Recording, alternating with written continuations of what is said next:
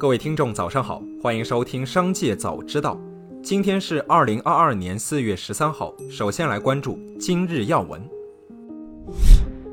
四月十二号，俞敏洪发布文章称，上周自己写了一段话，导致一些人以为自己马上就要退出新东方。俞敏洪对此进行否认，并表示自己不是要扔下新东方不管。而是希望站在更高的层次来审视新东方，把新东方带向更好的发展方向。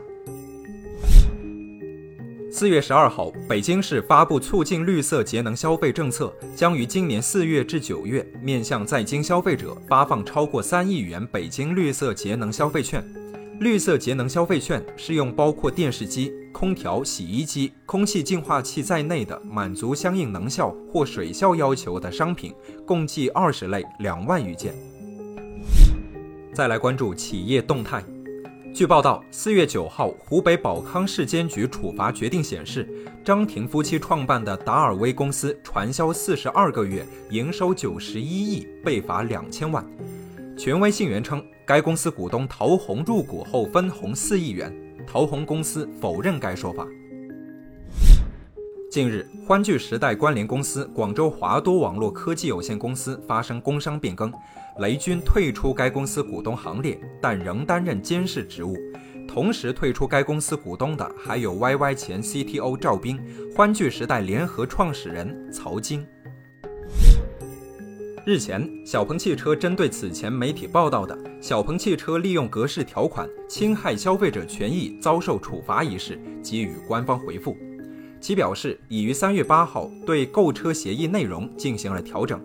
调整内容包括体现仲裁和诉讼两个选项条款，更便于客户选择。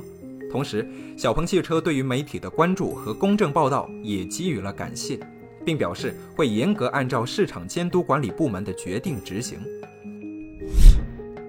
中国裁判文书网披露一份华为员工利用系统漏洞越权访问机密数据的案件。华为员工易某违反规定，多次通过越权查询、借用同事账号登录的方式，在华为企业资源计划系统内获取线缆物料的价格信息，并将数据告知供应商，帮助在招标项目中提高中标率。据消息，四月十二号，融创中国一笔美元债息到期支付，为债权人仍未收到四月十一号应收的债息。该债券为二零二三年到期七点九五厘美元债，到期金额为两千九百五十万美元。据债券销售文件，融创有三十日宽限期支付上述债息，以避免违约。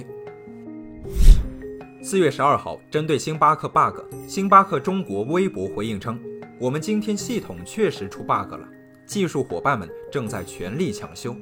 大家暂时无法使用星巴克 App 和微信小程序以及账户里的优惠券。此前，星巴克客服回应称，如果优惠券可以在门店正常核销的话，是可以使用的。四月十一号，瑞幸咖啡在官网发布公告称。公司完成金融债务重组，未来在任何司法管辖区不再受到破产或破产程序的约束。接下来是产业新闻。近期，光大银行、浦发银行、农业银行等多家银行相继发布公告，下调个人账户线上相关业务交易限额，包括线上转账限额及网上支付交易限额等。光大银行自二零二二年五月十二号起，默认单笔限额及单日限额统一调整为一万元。银行对线上业务采取的限额措施，需看个人账户实际使用情况及所在地区相关政策，才能判断具体限额多少以及是否被限额。对于调整原因，上述银行客服人员普遍表示，主要是为了防范电信网络诈骗。近日，由武汉大学和美国康奈尔大学组成的联合团队，在美国国家科学院院刊上发表文章称，他们设计了一种镍基电催化剂，可以催化氢燃料电池中的一个重要反应，而其成本仅为目前使用的贵重金属的一小部分，将大大降低成本，可能会加速氢燃料电池的广泛应用。四月十二号，B 站与智联招聘联合发布报告，数据显示，超七成零零后不愿意从事传统行业，新兴职业视频 UP 主、脱口秀演员、人工智能算法研究员等开始受到零零后的青睐。二零二二年是零零后们集体步入社会的一年，同时，视频求职越来越成为零零后年轻人选择。求职线上化的进程加速，越来越多的企业选择视频面试，零零后们也开始积极用视频的方式来展现自我才能，主动出击。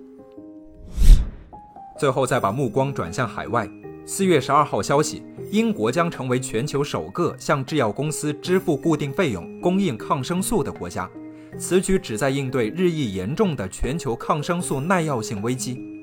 据报道，这样做的目的是更好激励制药公司开发新抗生素，并被用于真正需要抗生素的患者身上，同时抑制过度开药，因为过度开药会导致微生物产生耐药性。感谢收听，下期再见。